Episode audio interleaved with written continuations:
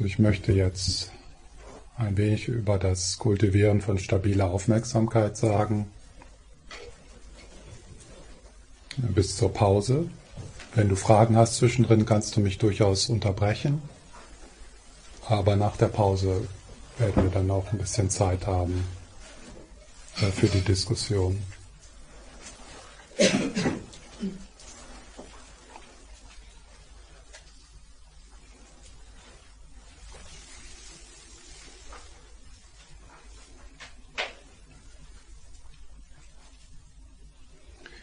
Wenn ich über stabile Aufmerksamkeit spreche, dann beziehe ich mich äh, auf das Modell oder auf die Karte, so wie es im, im tibetischen Buddhismus gelehrt wird, wo das Kultivieren von stabiler Aufmerksamkeit in neun Stufen beschrieben wird.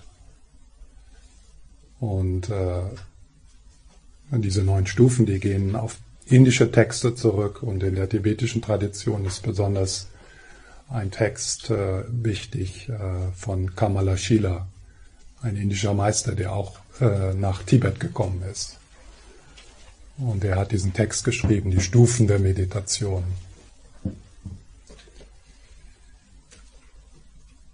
Und diese neun Stufen sind durchaus hilfreich und geben so eine Orientierung, wobei natürlich unsere individuelle Reise immer anders ist als die Landkarten, die uns gegeben werden.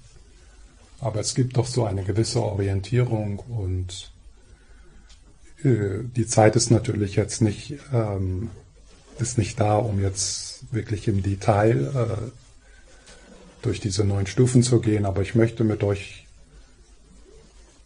so einige, auch basierend auf meiner eigenen Erfahrung, einfach so einige Inspirationen und Hinweise geben, die vielleicht hilfreich sind.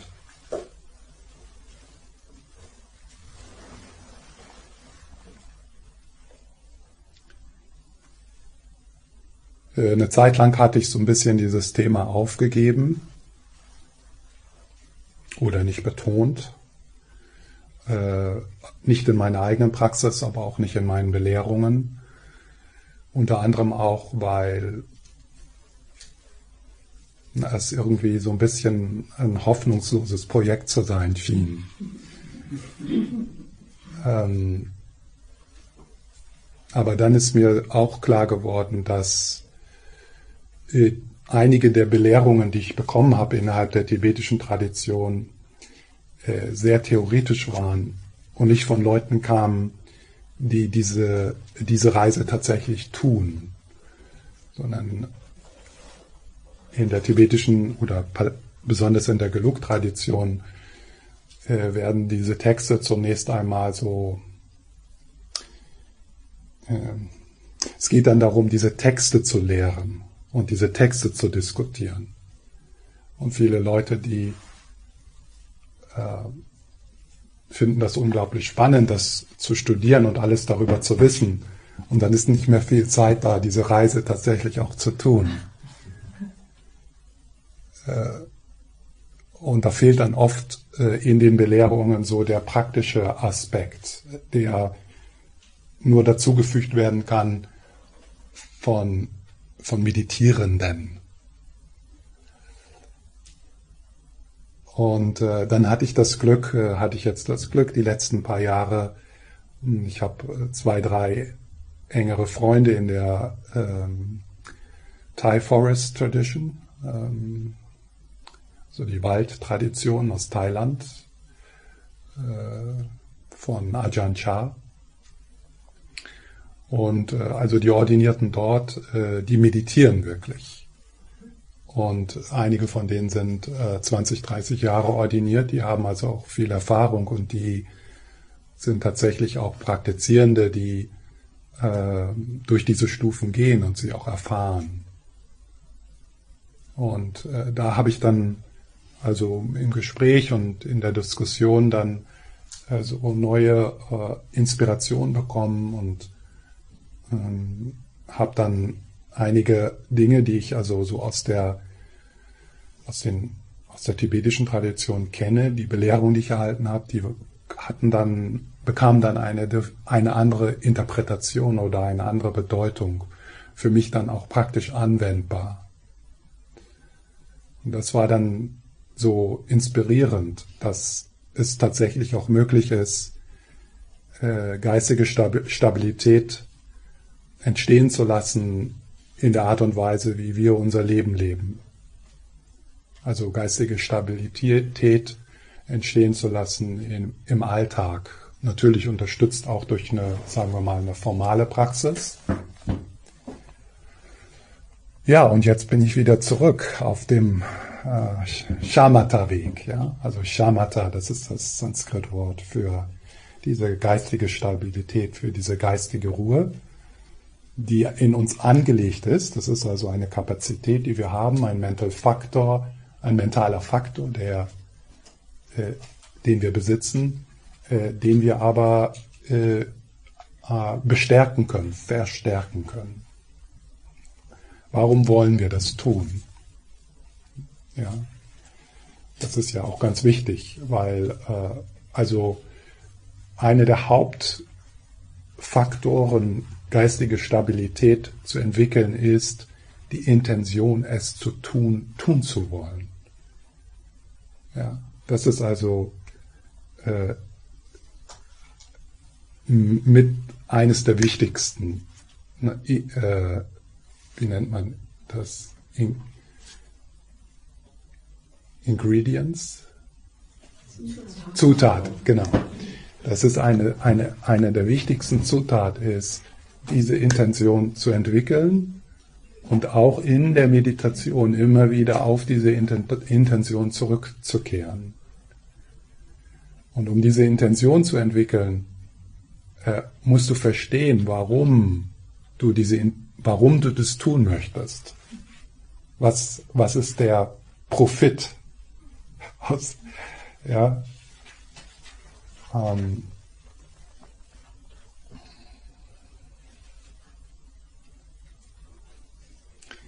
wobei ich äh, jetzt schon ganz am Anfang sagen möchte, das muss, muss ich dann auch noch näher ausschmücken.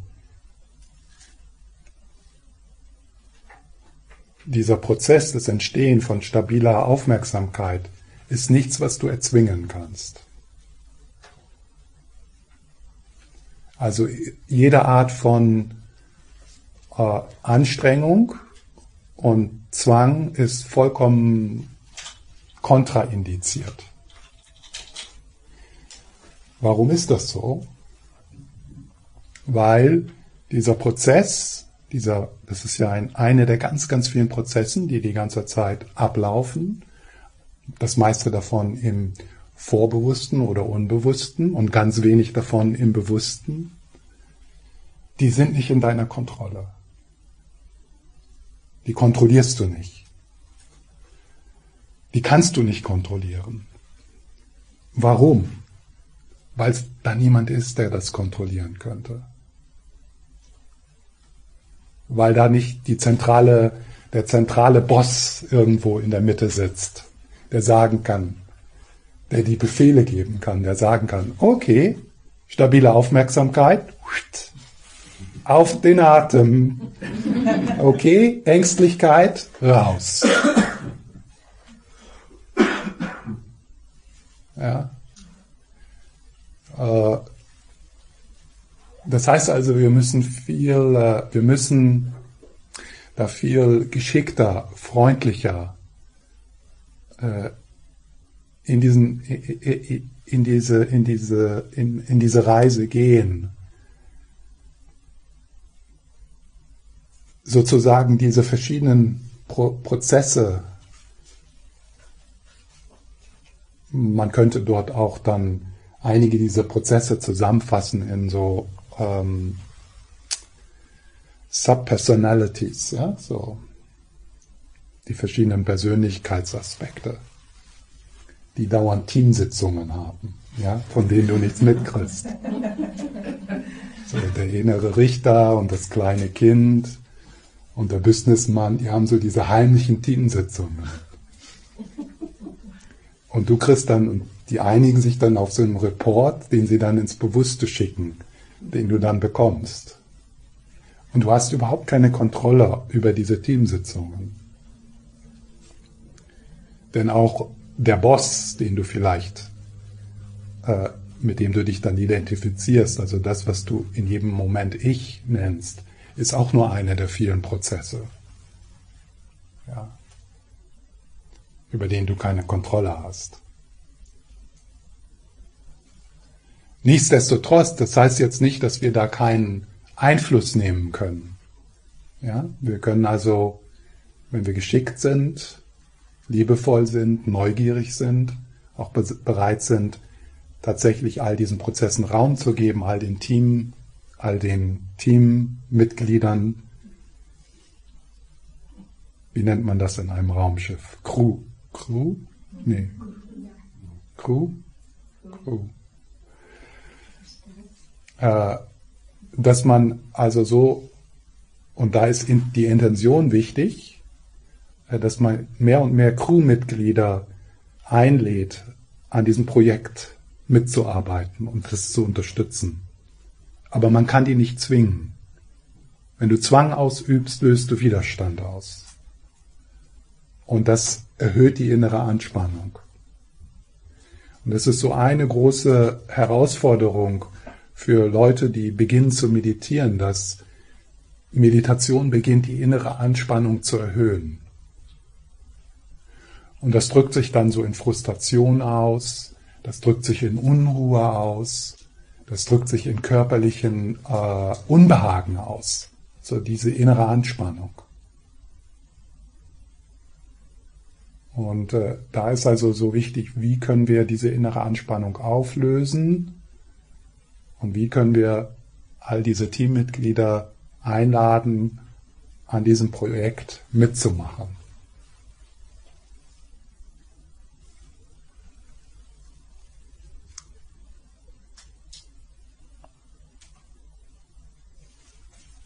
Also noch kurz, warum? Das will ich jetzt gar nicht so ausdehnen. Äh, also ein, ein Warum wäre, die Erfahrung zeigt von vielen, vielen Meditierenden, aber vielleicht kannst du das auch so durch deine eigene Erfahrung bestätigen, dass der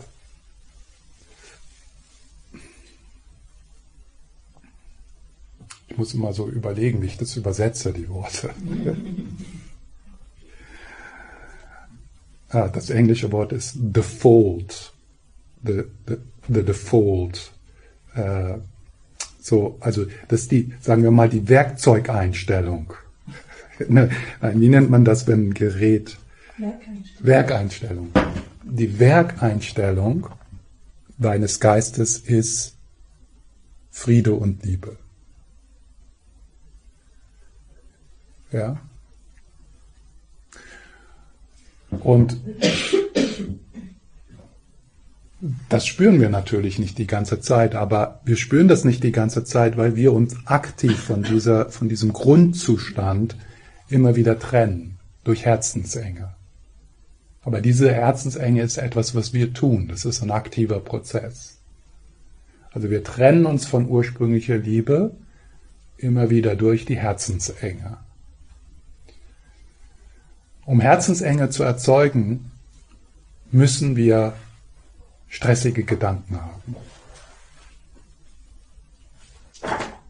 Also die Herzensenge wird erzeugt durch die konzeptuelle Ebene unseres Geistes. Wir müssen uns Geschichten erzählen.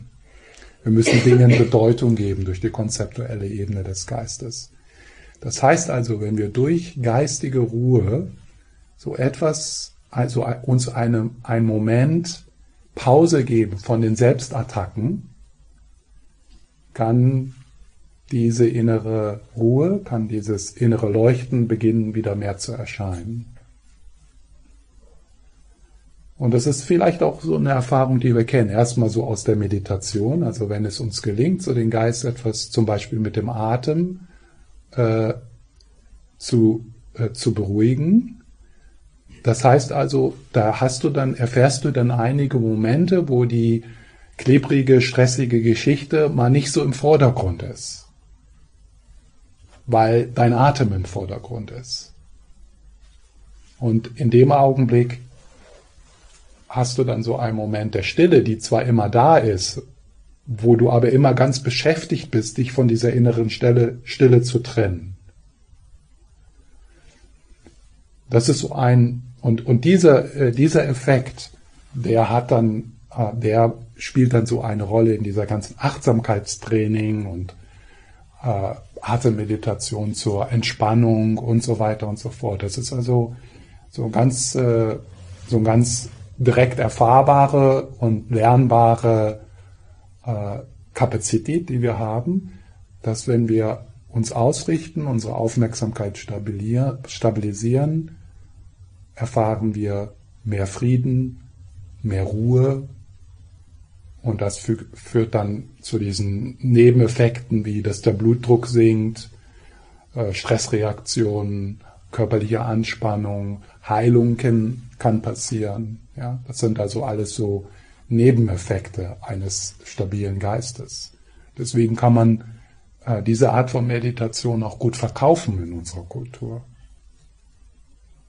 Und es gibt unzählige klinische Studien darüber. Also das ist so ein Nebeneffekt, der durchaus ähm, uns in, in diesem Projekt auch dann unterstützt. Aus der buddhistischen Tradition ist, wird, in der buddhistischen Tradition wird gesehen, dass diese Art von Frieden äh, provisorisch weil er nicht die wirkliche Ursache, äh, weil er nicht ein Gegenmittel gegen die wirkliche Ursache, und das ist äh, gegen die wirkliche Ursache unserer Anspannung ist. Und diese wirkliche Ursache ist, dass wir Realität verzerren. Und um diese Verzerrung aufzulösen und beginnen zu sehen, wie die Dinge wirklich existieren, brauchen wir einen stabilen Geist. Also in der, in der buddhistischen Tradition ist das Entwickeln des, einer, des stabilen Geistes nicht so sehr geht es darum, so äh, kurzfristig sich besser zu fühlen und freier zu fühlen und entspannter zu fühlen, was gut ist. Ähm, aber das ist sehr, das ist sehr bescheiden. Da ist mehr drin. Ja. Also in der buddhistischen Tradition wird das Entwickeln von Stabilität, geistiger Stabilität als eine notwendige Basis gesehen, um unsere grundsätzliche Verwirrung aufzulösen. Um durch Vipassana-Meditation, also Einsichtsmeditation, in die Natur unseres Geistes schauen zu können. Und dann ganz besonders äh, diese, diese, diese Auflösung der Identifikation mit dem eingebildeten Mini-Ich.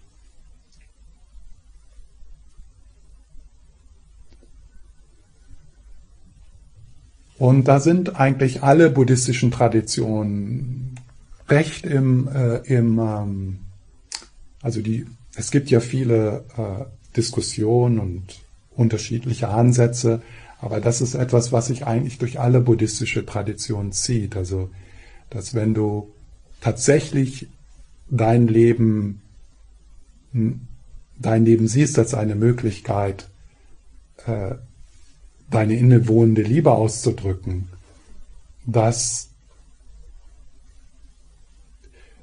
ein notwendiger Aspekt davon ist äh, geistige Stabilität.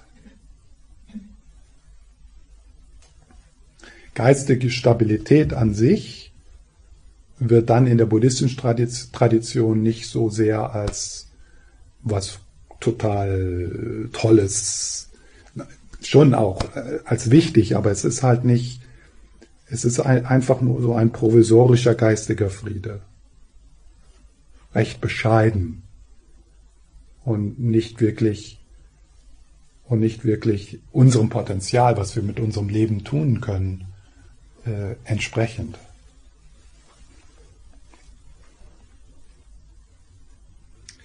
Lama Tsongkhapa in, in, seinem, in seinen Beschreibung dieser, dieser äh, äh der, der Entwicklung von Shamatha warnt sogar sehr, dass es leicht passieren kann, dass wenn wir einen relative stabilen Geist entwickeln, dass dadurch, dass dann die innere Freude mehr Raum hat, dass wir das verwechseln mit einem Erwachen. Das löst sich dann recht schnell aus, aus, auf, wenn man dann aus der Höhle kommt und eine Beziehung eingeht.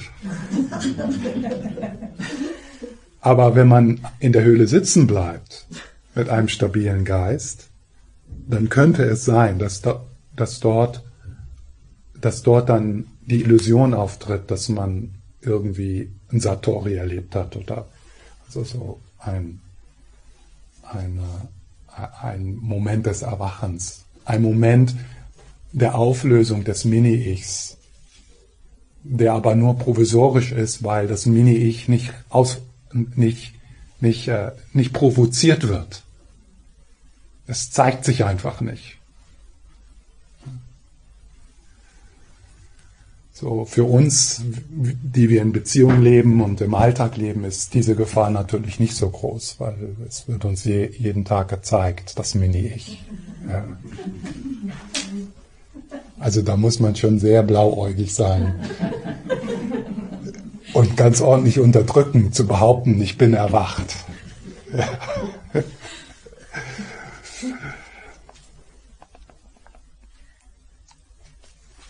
Was Gutes. Ja?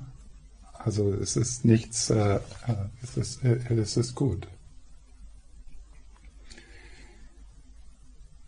So, also das jetzt so zu diesem Thema äh, Warum, also um die Intention zu bestärken. Und da muss man sich ja, also wenn ihr so eher wissenschaftlich äh, orientiert seid, dass ihr so ein bisschen Studien lest, äh, dass ihr, ähm, also das und dann auch aus, auf, auf der tibetisch-buddhistischen Tradition, also dass ihr das, diesen Zusammenhang auch seht. Also geistige Stabilität, wie hängt das mit der Weisheit zusammen?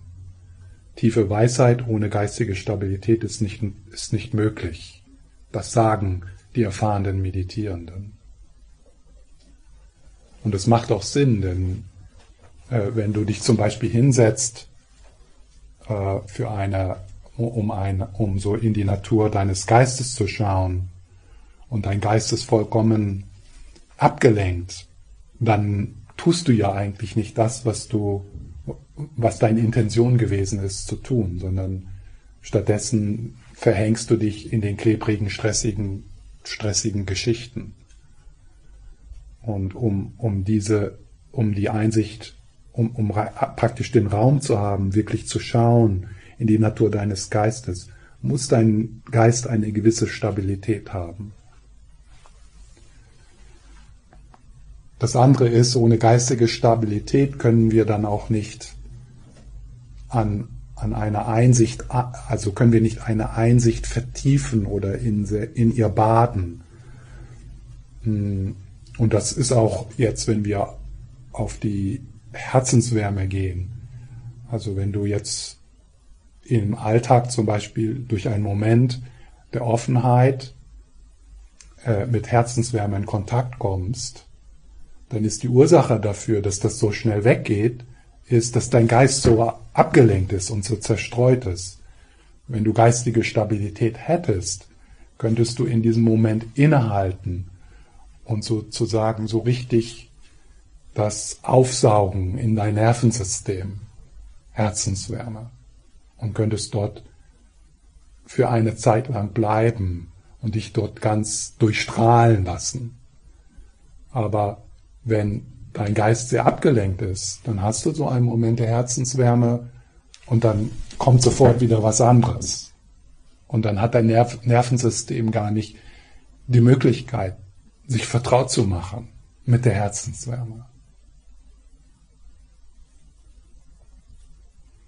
Also das ist so Teil der Intention.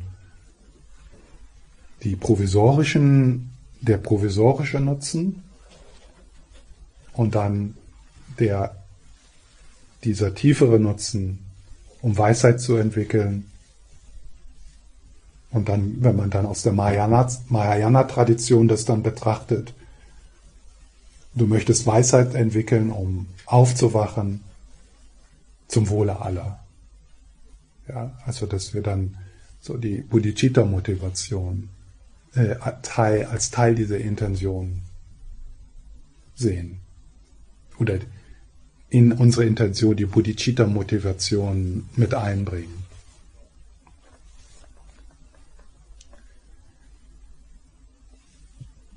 So die Metapher, die ich nutzen möchte, um diesen Prozess etwas zu erklären, geistige Stabilität zu entwickeln, ist die Metapher, dass geistige Stabilität zu entwickeln ist wie ein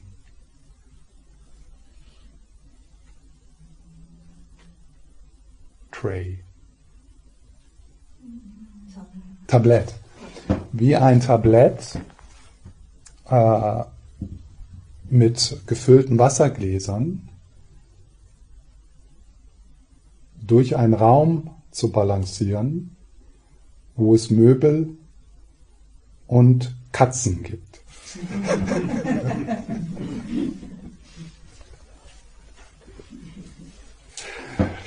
ja. Also das ist jetzt die Aufgabe. Ein Tablett, das sehr wackelig ist, ja, also das, das stehen einige Gläser drauf. Und deine Aufgabe ist es, durch diesen Raum, durch diesen größeren Raum mit Möbeln und Katzen, diese, diese, ähm, dieses Tablett, ohne dass etwas äh, runterfällt.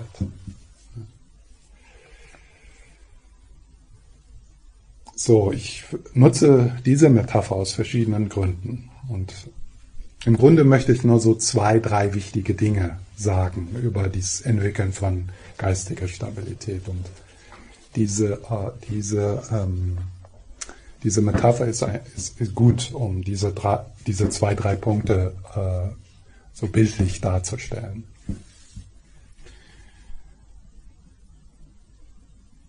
Katzen Warum sind da Katzen? Also was, was sind die, die Symbole der Katzen? Katzen, die haben ihren eigenen Geist. Die machen, was sie wollen. Ja? Die, äh, die sind nicht kontrollierbar. In einem gewissen Sinne schon, also, aber nicht durch Gewalt, nicht durch Zwang. Die machen, was sie wollen. Also die Katzen beschreiben die verschiedenen Prozesse, die, wenn du meditierst, die abgehen und die um deine Aufmerksamkeit konkurrieren. Ja? Nehmen wir mal an, jetzt so als Beispiel, das, äh, was, mit dem du erstmal geistige Stabilität entwickeln willst, ist der Atem. Das ist zwar jetzt nicht das letztendliche Objekt, das letztendliche Objekt mit dem du geistige Stabilität entwickeln willst, ist die Buddha-Natur oder dein inneres Licht oder deine Essenz. Also das willst du irgendwann mal auf dem Tablett haben. Aber umso, aber das ist ja erstmal, wenn ich dir jetzt sagen würde, okay, jetzt meditieren wir mal auf die Buddha-Natur, ja, das ist vielleicht erstmal für die meisten nicht so, nicht so offensichtlich was denn da das Objekt ist. Deswegen beginnt man oft diese, äh, diese, dieses Training auf, von geistiger Stabilität mit einem etwas mehr konkreteren Objekt, wie zum Beispiel dem Atem. Also nehmen wir mal an, du hast jetzt verstanden, okay, dass ich, äh, äh, ich weiß und warum ich jetzt geistige Stabilität mit dem Atem entwickeln möchte ich verstehe den Zusammenhang mit der Weisheit, ich verstehe den Zusammenhang mit Bodhicitta, ich erfreue mich an den provisorischen äh, Ergebnissen von geistiger Stabilität und das will ich jetzt machen. Ja, so. Also das ist dann die Intention. Was natürlich die Erfahrung ist, ist, dass andere geistige Projekte, die Katzen, aus dem Vorbewussten und Unbewussten ins Bewusstsein kommen. Also das ist jetzt die Katze. Und die rufen dann, hier, hier, schau mal hier hin, das ist jetzt ganz wichtig. Also der Atem, der ist so langweilig, das nützt dir gar nichts. Aber morgen, da hast du ein Problem. Ja, und da musst du darüber nachdenken und das ist ganz, ganz wichtig. Ja. Also diese, diese verschiedenen oder ein körperliches Unbehagen, ja, also äh, so die Anspannung im rechten Knie, auch so eine Katze, ein Prozess, der nicht in deinem, in dein, in deiner, unter dein, und, und die, die fängt, oh, yeah, oh, oh, mm, ich brauche, schau mal hier hin, da tut's weh, ja.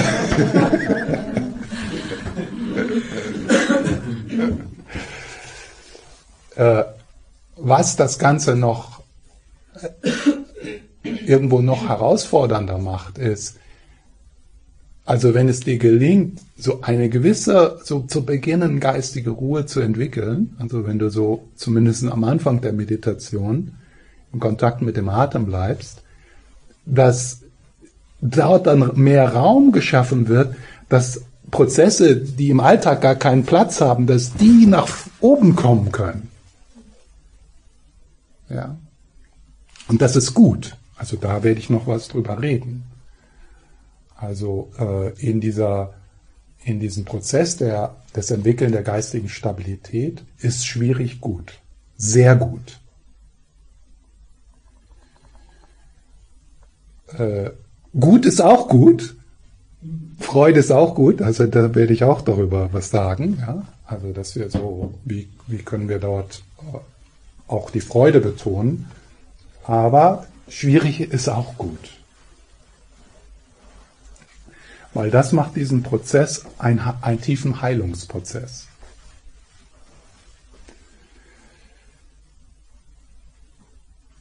So, also das sind die Katzen.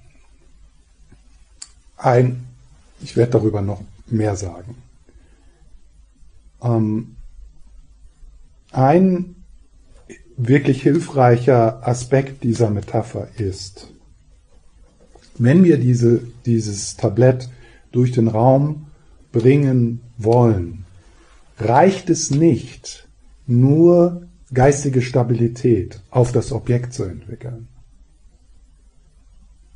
sondern was wir auch entwickeln müssen, ist eine Aufmerksamkeit auf was man das periphere Gewahrsein nennen könnte, dass du also genügend, sagen wir mal, Bewusstseinsenergie aufrechterhältst, eine Neugierde und ein Gewahrsein auf das, was im peripheren Gewahrsein geschieht.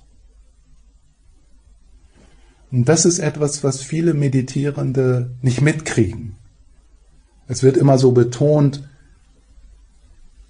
dieser Faktor der geistigen Stabilität, also das, äh, das in Kontakt bleiben mit dem Objekt.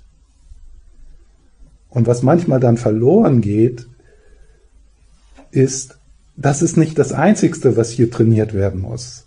Das andere ist, dass dein Geist offen bleiben muss und dass du genügend Bewusstseinsenergie oder Aufmerksamkeitsenergie übrig lassen musst, um den Bewegungen der Katzen genügend Raum zu geben, so dass sich nicht eine von hinten anspringen kann, dass du nicht über eine Katze stolperst oder dass du nicht in einen Schrank läufst. Das heißt also, das ist so dieses, da so eine genügende Balance finden, okay, und das ist ja auch so, du musst ja ein groß, du musst geistige Energie aufwenden, um diese Balance zu halten. Also das ist so im Vordergrund deines Gewahrseins, ja, im Vordergrund, das, was auf deinem Tablett ist, aber es muss genügend geistige Energie da sein, um damit du nicht über die Katzen stolperst.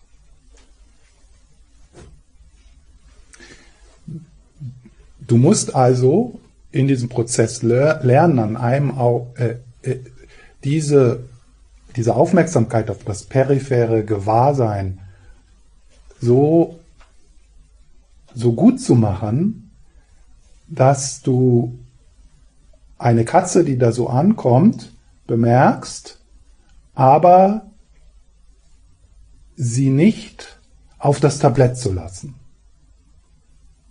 Das heißt also, du siehst so eine stickige, stressige Geschichte und du erkennst sie als das und du hältst die Intention aufrecht, mit dem, was auf dem Tablett ist, in Kontakt zu kommen. Und dann macht die Katze ihr Ding und setzt sich hin und schläft ein. Wenn sie das nicht tut, da, da müssen wir dann auch noch drüber reden. Ja? Also das ist äh, ein ganz wichtiger, der zweite wichtige Aspekt mein, meines Vortrags. Ja? Also das erste ist, der erste wichtige Aspekt ist die Wichtigkeit, den Geist offen zu lassen und die Neugierde auch zu schulen auf das, was im peripheren Gewahrsein geschieht. Und manchmal gibt es so die Idee, da sollte nichts passieren, da sollten keine Gedanken mehr kommen und da sollte kein Unbehagen sein und das sollte auch alles ganz still sein drumherum, ja. Und das ist aber nicht so. Das ist ein, äh, da, darum geht's nicht und das ist auch unrealistisch. Ja. Eine andere ein anderer Effekt äh, weiterhin in Kontakt zu bleiben mit peripheren Gewahrsein und das, was das, worauf du dich aufrichten willst, im Vordergrund hältst, ist, nehmen wir mal an, du hast den Eindruck, es geht darum, in dieser, in dieser Metapher, es geht darum, das Einzigste, was du wahrnimmst, ist das Tablett. Ja? Und das haben einige, wenn die mit Atemmeditation üben oder mit einem anderen Objekt. Das Einzigste, was im Geist sein sollte, ist das Tablett. Das, was im Vordergrund ist. Das, was du entschieden hast, worauf du meditierst. Also das primäre Meditationsobjekt. So, das könnte ja so eine Haltung sein. Das Einzigste, was in meinem Geist sein sollte, ist das primäre Meditationsobjekt und alles andere sind Hindernisse. Alles andere stört. Ja? So, was dann passiert ist, dass dein Geist, dein, dein, deine Bewusstseinsenergie, die verringert sich.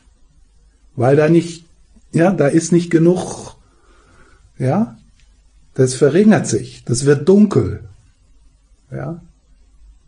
Und dann, in einem Augenblick, kommt dann die Nachricht, hey, es ist Zeit einzuschlafen. Denn das ist ja das, was wir machen, ja, im Einschlafen. Wir verringern also die geistige, die oder die Bewusstheit, Bewusstheitsenergie, ja. Es wird dunkel. Ja.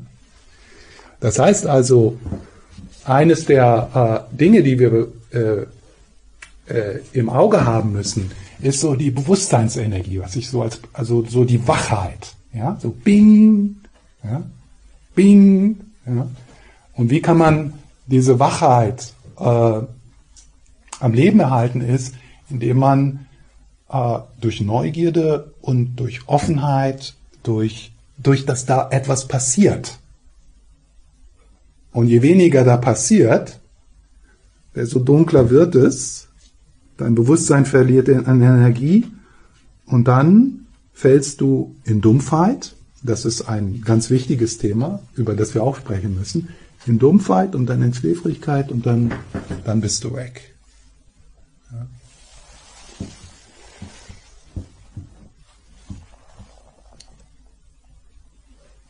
So, jetzt möchte ich ähm, ein eine Möglichkeit zeigen, also eine Möglichkeit zeigen, mit diesen Katzen zu arbeiten. Und das ist, halte ich, finde ich sehr wertvoll. Also das sind so, glaube ich, so die zwei wichtigen Dinge ist, äh, peripheres Gewahrsein, macht das Teil deiner, deiner Meditationspraxis. Es geht nicht darum, äh, dass da nur das primäre Meditationsobjekt gehalten wird, das andere ist, wie dieser Prozess äh, so ein Heilungs-, ein tiefer Heilungsprozess sein kann. Was dann wieder Teil unserer Intention wird. Ja, also wenn wir verstehen, wenn wir, wenn wir das verstehen, was ich jetzt sage, kann das so Teil der Intention werden, diese, die, diese Arbeit zu tun oder diesen, diesen Prozess, durch diesen Prozess zu gehen.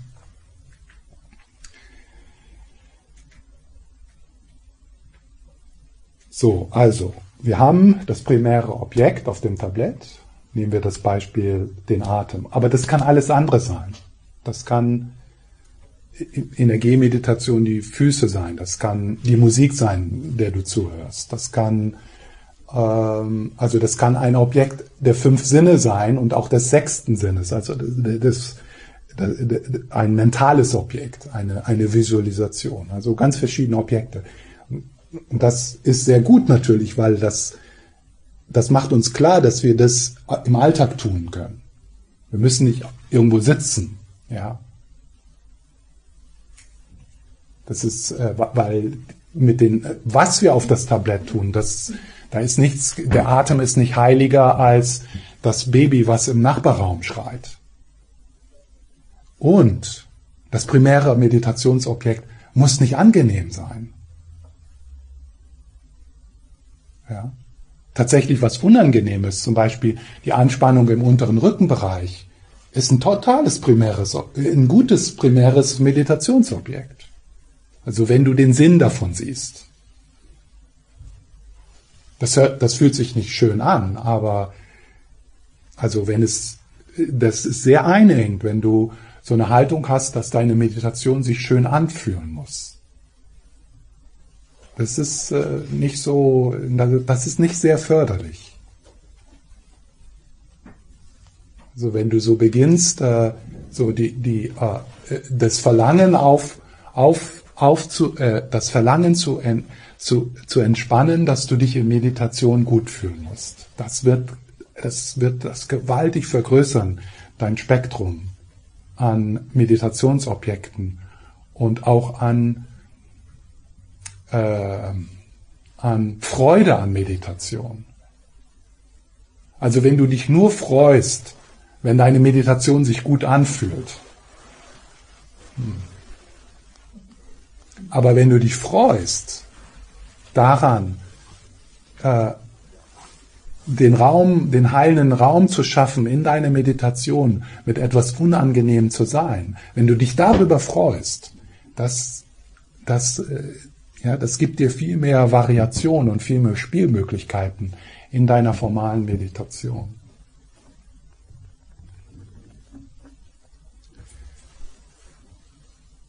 So, jetzt dieser Heilungsprozess oder die Möglichkeit, äh, das Kultivieren von stabiler Aufmerksamkeit so in, für dich so in einen Heilungsprozess zu verwandeln. Und zwar ist das so.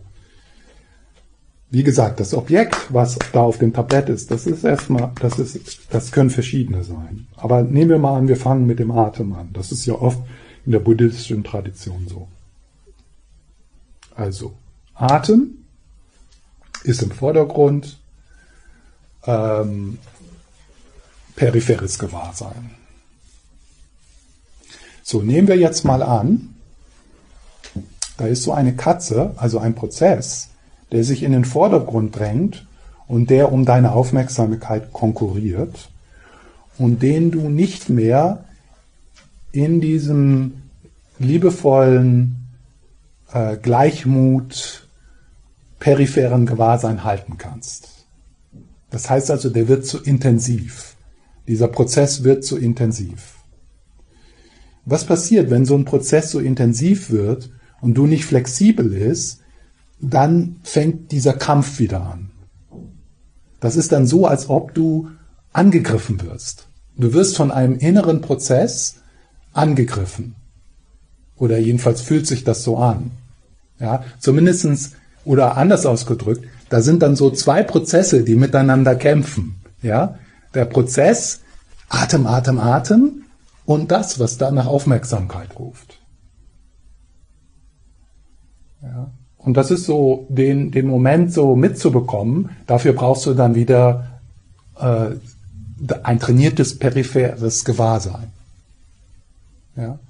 Dass du so bemerkst, hm, Das war jetzt schon ein paar Mal so in meiner Meditation. Das kommt, das hat eine Intensität. Ich merke, wie ich mich anspanne, wie so die Meditation frustrieren wird. Diese Frustration drückt sich in Ruhelosigkeit und so fast schon so, jetzt, jetzt ist vorbei, jetzt kann ich nicht mehr meditieren, das ist so frustrierend, ja. Also das ist alles Zeichen äh, dieser, dieser Anspannung, dass da so ein Krieg innerhalb deiner Teammitglieder, innerhalb dieser Prozesse abläuft. Das ist körperlich spürbar. Oder du wirst müde, weil, also du sinkst so in eine Dumpfheit, weil das sehr viel Energie braucht. Also innere, innere Konflikte brauchen sehr viel Energie. Auch wenn die, die, die nicht so besonders bewusst sind, diese inneren Konflikte. Weil du erfolgreich die so im Vorbewussten, Unbewussten hältst. So, jetzt. Und das ist so das zweite Wichtige, was ich heute Morgen sagen will. Es besteht natürlich die Möglichkeit, dass du flexibel bist, dein primäres Meditationsobjekt loslässt und sagst, okay, das schaue ich mir jetzt mal an. Und du setzt die Katze auf das Tablett. Und das, was in anderen Meditationsanleitungen vielleicht Hindernis genannt wird oder wird plötzlich zu einem, zu einer Unterstützung in deiner Meditation. Das heißt jetzt nicht natürlich, dass wir in einer Meditation so hin und her springen, so die Katze und die Katze und die Katze, ja, äh, so nicht, ja. Was ist der Unterschied zwischen, äh, dass man das noch Meditation nennen kann? Der Unterschied ist, du machst eine Entscheidung, also da ist eine Entscheidung. Das ist nicht so, dass die Katze einfach aufs Tablett springt und sagt, hey, jetzt bin ich hier, sondern Du hast die Katze im peripheren Gewahrsein. Du schaust so, hm, ist es okay? Kann ich das liebevoll halten? Kann ich diesem Prozess den Raum geben? Zum Beispiel äh, ein Unbehagen im rechten Knie. Oder beginnt das so ein Konflikt zu werden, der einhergeht mit einer Unruhe und Anspannung oder einer Müdigkeit? Äh, okay, dann wechsel das primäre Meditationsobjekt und mach das, was dort, und das kann, das muss nicht unbedingt etwas Unangenehmes sein, das kann auch etwas Freudiges sein, natürlich, ja. Äh, und mach das zum Meditationsobjekt. Das heißt also, äh, zum Beispiel Unruhe.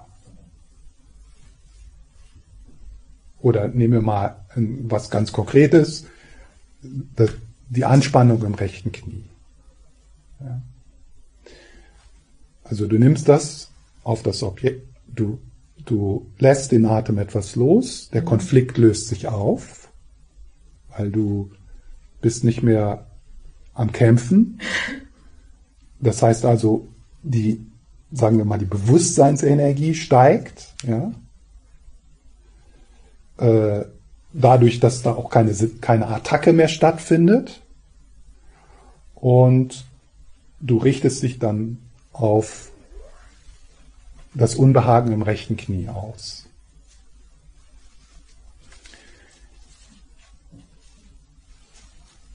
Wenn, äh, wenn was passieren kann, ist, dass nach einiger Zeit dieser Betrachtung das Unbehagen sich abschwächt, weil es die Aufmerksamkeit bekommen hat, die es braucht.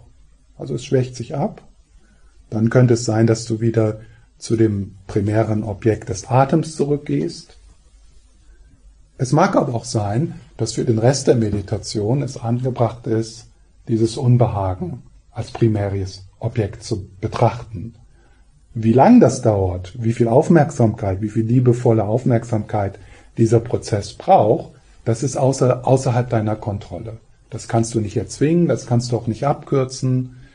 Das ist, äh, da kannst du nur liebevoll hinschauen und hinschauen und das halten, vielleicht ein bisschen kombiniert mit dem Atem, also so dieses Hineinatmen, in, in, diesen, äh, in diesem körperlichen Prozess oder in diesem emotionalen Prozess.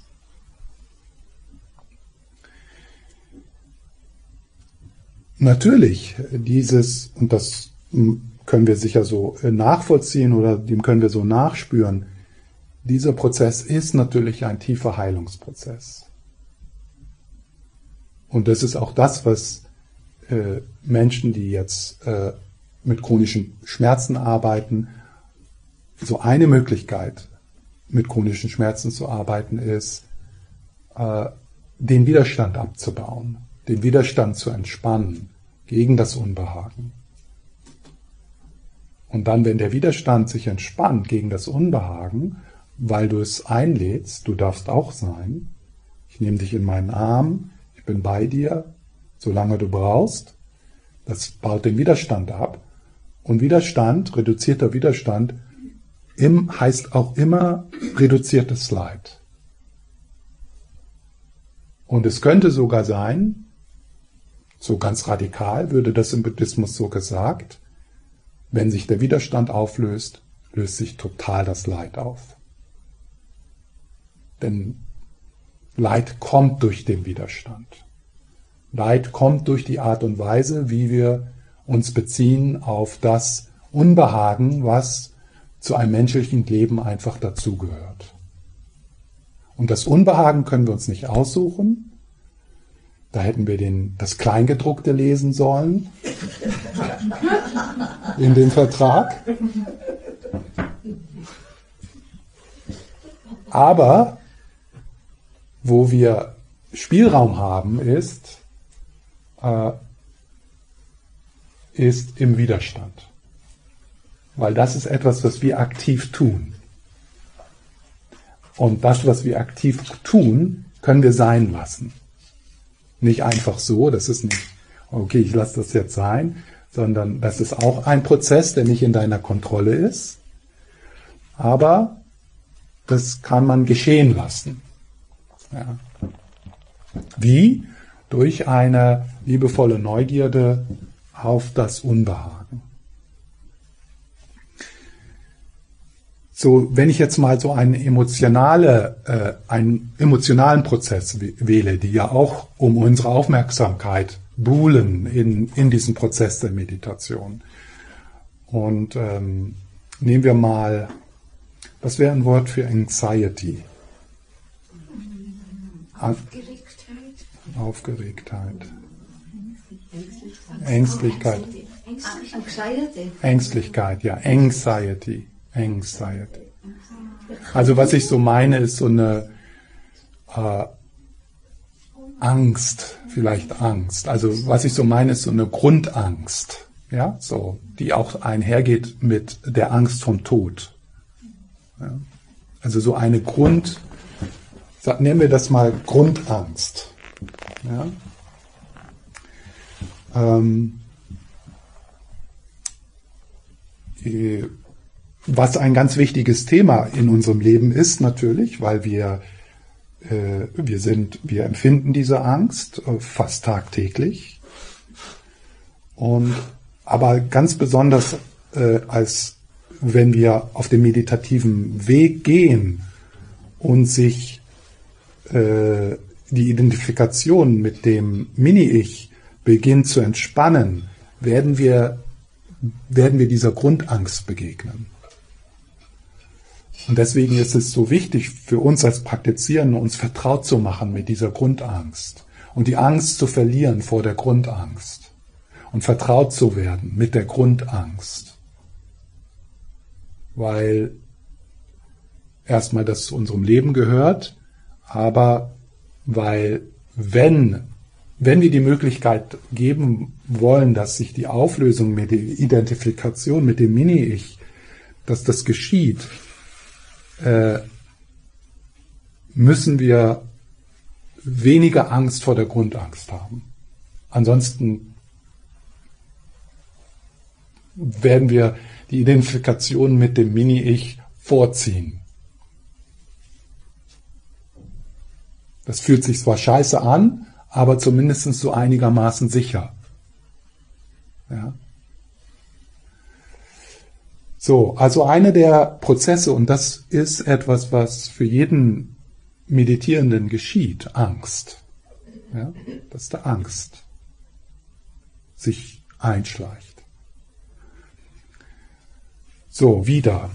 Solange man liebevoll mit einem liebevollen Gleichmut hm, diesen Prozess im peripheren Gewahrsein lassen kann, ohne dass da eine, ein, ein Krieg ausbricht zwischen diesen Prozessen. Das heißt also, du, es ist dir möglich, mit dem primären Objekt, zum Beispiel den Atem, in Kontakt zu bleiben. Und du bist dir aber auch zu einer ängstlichen Unruhe bewusst. In dem Moment spürst du auch, wie dieser Prozess an sich schon heilend ist. Denn alle psychischen Prozesse, die so die Möglichkeit haben, äh, im Bewusstsein zu sein, dort ihr Ding zu tun, verlieren an Energie werden geheilt sozusagen oder traditionell würde man sagen, werden bereinigt. Ja. Denn der Bereinigungsprozess oder der Heilungsprozess ist dieser Prozess, äh, diesen Dingen Raum zu geben, ohne dass du, mit, dass du mit denen umgehst, wie du sonst mit den, diesen Prozessen umgehst. Und wenn du wie sonst, wie du, wenn du mit diesen Prozessen so umgehst, wie du sonst um, du mit diesen Prozessen umgehst, äh, verstärkst du diese Prozesse. Ja, du hältst dir die am Leben. Aber so dieser Prozess, so, äh, okay, das primäre Objekt mit dem Atem, ich stehe da und dann sind da die anderen Dinge auch. Und die bereinigen sich sogar, sich sozusagen selbst. Ja. So, jetzt kommt dann aber dieser Moment, wo die Angst so dringlich wird, weil da so viel Energie drin steckt, wenn die, wenn die Angst dringlich wird, ist es gut. Ja? Schwierig ist gut. Denn die, die Dringlichkeit in der Angst zeigt, da ist, da ist karmisch gesehen, da ist Energie drin. Und du kriegst es nicht weg bei äh, du kriegst es nicht weg durch Unterdrückung. Du kriegst es nicht weg durch, durch äh, Betäubung. Die Energie bleibt da drin. Und wenn du das in diesem Leben nicht auflöst, das macht auch gar nichts, weil du hast genügend Möglichkeiten. Also man muss sich da jetzt, man muss den Prozess jetzt nicht äh, unnatürlich, äh, was man auch nicht kann, aber man könnte sich ja anstrengen, das irgendwie äh, schneller zu machen, als es braucht. Ja? Also wir können das ganz ruhig angehen. Ähm, das heißt also, die Angst, die wird so dringlich, es wird, und dann ganz besonders, wenn du so merkst, hm, das ist so was, was kommt, schon einige Male, ja? Also nicht nur einmal, sondern das ist so immer wieder, äh, dass du so in deiner Meditation so ein wiederkehrendes Thema oder ein wiederkehrendes Gefühl kommt hoch, ja? Und dass du dann irgendwann sagst, okay, jetzt ist Zeit, das zu betrachten. Und dann lädst du die Angst ein und sie wird zum primären Objekt. Ja? Also ist kein Hindernis mehr, sondern eine Stütze in der Meditation. So, was da, und da machen wir eine Pause. Ähm, so, was da wichtig ist, ist, ähm, wie beziehen wir und wie betrachten wir dieses primäre Objekt der Angst? Weil das ist wichtig, ansonsten wird das überwältigend und hat keinen Heileffekt mehr, sondern einen retraumatisierenden Effekt.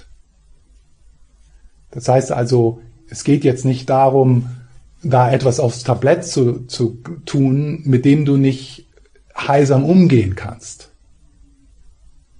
Ja. Wenn das nicht möglich ist, dass du also die Angst auf das, dein Tablett nimmst in der Meditation und du kannst nicht damit heilsam umgehen, dann musst du dir Hilfe holen. Da muss also der Raum, in dem du die Angst betrachtest, größer werden in der Beziehung zu einer anderen Person. Also es geht hier nicht darum, äh, irgendwie, ich muss auf das Schwierige gehen und dann damit sein und dann ist da aber nichts Heilsames, passiert da nichts Heilsames. Es wird dann so, es geht, dann sozusagen energetisch irgendwie nicht in mehr Raum und, und mehr Weisheit, sondern es, es intensiviert äh, die Erfahrung. Ja? Also es ist hier nicht möglich, so diese Balance zu finden zwischen vollkommen, äh, vollkommen verschw zu verschwinden in der Angst und sich damit zu identifizieren und so diesen gewissen liebevollen Abstand hast, der nicht eine Abspaltung ist. Ja? Also du hast so einen gewissen liebevollen Abstand, der aber auch gleichzeitig dir die Möglichkeit gibt, intimer mit der Angst zu sein. Also es ist nicht so, ja, sondern so, deine Herzensantennen sind ausgefahren, deine Neugierde sind ausgefahren, du, du, du kannst es dir erlauben, näher an der Angst zu sein, mit der Angst zu sein, aber du bleibst weiterhin in dem, mit dem in Kontakt, was größer ist als die Angst. Ja. Und wenn das nicht möglich ist, dann musst du da gegenüber eine Person sein, die den Raum, die dir hilft, diesen Raum zu vergrößern. Und wenn du das nicht tust, dann hast du keine Möglichkeit, stabile Aufmerksamkeit zu entwickeln. Denn dieser Prozess, der wird weiterhin um deine Aufmerksamkeit buhlen. Und deine, und, und deine geistige Stabilität wird nicht wachsen. Weil der wird sich vordrängen. Und, und, und die Anspannung, die dieser Konflikt, diese innere Anspannung, die dieser Konflikt bringt, der nimmt dir so viel Energie weg. Der nimmt dir die Wachheit weg. Der nimmt dir die Neugierde weg. Der nimmt dir die Freude in der Meditation weg. Das heißt also, um geistige Stabilität äh, zu entwickeln, müssen einige von uns auch andere Methoden verwenden, um innere Anspannung aufzulösen. Theoretisch, einige Meditierende, zum Beispiel Alan Wallace würde sagen, dieser Prozess ist vollkommen ausreichend für die Heilung. Also dieser Prozess äh, der das Entwickeln der geistigen Stabilität. Also bin mir da nicht so sicher. So, wie, also das ist jetzt so die Frage, wie können wir uns darauf betrachten, äh, wie können wir uns auf, auf das Objekt beziehen, äh, so dass es zur Stütze wird und nicht zur Retraumatisierung führt. Und in dem Augenblick bringen wir so einen Vipassana-Aspekt in die Meditation. Also Shamatha und Vipassana, geistige Ruhe und Einsicht, wird so irgendwie ein bisschen getrennt dargestellt, aber man kann das eigentlich nicht wirklich trennen. Also es, ist, es kommt so ein bisschen zusammen und jede Shamatha-Praxis ist irgendwo auch eine Vipassana-Praxis und jede Vipassana-Praxis ist auch so irgendwo eine Shamatha-Praxis mit nur einer gewissen Betonung mit einer anderen Betonung. Und jetzt, in diesem Fall, also wenn da Angst auf unserem Tablett sitzt, ist es sehr hilfreich, so ein bisschen in die Vipassana-Richtung zu gehen in der Meditation. Ja? Was heißt hier Vipassana? Vipassana ist, dass wir neugierig werden auf die Natur der Angst. Was, aus was ist die Angst gemacht? Was ist die Angst? Und da sind zwei also eins ist wichtig ist, dass wir zu, zu beginnen, zu lernen, zu unterscheiden zwischen dem körperlich Spürbaren und den Geschichten der Angst. Und die Richtung ist immer auf das körperliche Spürbare zunächst. Du lässt also die Geschichten der Angst los und bringst das körperlich Spürbare in den Vordergrund. Ich glaube, ich muss jetzt mal eine Pause machen, sonst schläft ihr ein. Und wir brauchen frische Luft. Äh, also ich werde darüber dann, über, über wie man dann diese Angst als primäre Objekt konstruktiv äh, halten kann. Und das ist halt diese Unterscheidung zwischen dem körperlich Spürbaren und den Geschichten. Und das andere, das Herz von Vipassana-Praxis ist ja, das Objekt aus der Linse der drei Charakteristiken sich anzugucken. Ja. Also wenn, wenn du das nicht tust, praktizierst du nicht Vipassana. Vipassana ist die Sicht auf das primäre Meditationsobjekt durch die Linse der drei Charakteristiken. Und diese drei Charakteristiken, das ist Anika, Dukkha und Anatta. Äh, und dann, ich werde das nach der Pause noch ein bisschen tiefer erklären, dann wird dieser Prozess natürlich ein Heilungsprozess. Das, was du dort betrachtest, neugierig, liebevoll, mit dem Vipassana-Blick, verliert seine Energie, löst sich auf, bekommt das, was es braucht. Deine liebevolle Anwesenheit, dein, dein, dein Mitgefühl, deine Weisheit. Ja? Wie lange es sich braucht, so, wie lange dieser Prozess braucht zu heilen, das ist nicht in deiner Kontrolle. Und es ist manchmal erstaunlich, wie ein Muster immer wieder betrachtet werden muss. Und dann denkt man vielleicht, okay, so, das ist jetzt geheilt. Und dann hast du so eine, eine Zeit der größeren Stabilität in deiner Meditation. Und dann, boom, kommt's wieder. Vielleicht noch tiefer. Und dann merkst du, wow, ich habe nur so die, die Oberfläche äh, äh, so abgearbeitet abgeliebt, nicht abgearbeitet. Ich habe die, ich hab die Oberfläche abgeliebt. Ähm, und, und dann hat der Prozess gesagt, okay, jetzt gebe ich ihm mal eine Pause, ja, bevor ich mit der wirklichen, mit der wirklichen Energie komme, ja. Und dann, und dann sagt der Prozess irgendwann, okay, jetzt ist die Zeit gekommen, jetzt ist, jetzt ist er bereit, ja. Jetzt ist da genügend Stabilität und Support, jetzt, jetzt komme ich. Ja. Und dann muss man sich das wieder. Ja. Und, da, und das kann sein, dass es also da so Heilprozesse in dir gibt, äh, die du in deinem Leben, so wie in Zirkel, in, in, so in Kreisen, ja, kommst du immer wieder dahin. Und kommst dann aber tiefer, ja. Du kommst dann tiefer. Und dann fünf Jahre später, zehn Jahre später merkst du, oh, es ist ja immer noch da. Okay. Und also, und das kann durchaus sein, dass es auch realistisch, dass äh, es nicht möglich ist für uns in diesem Leben alle diese Prozesse zu heilen oder zu bereinigen, ja. Aber wir können ja unser Bestes tun, das was möglich ist in diesem, in diesem, äh, in diesem Leben.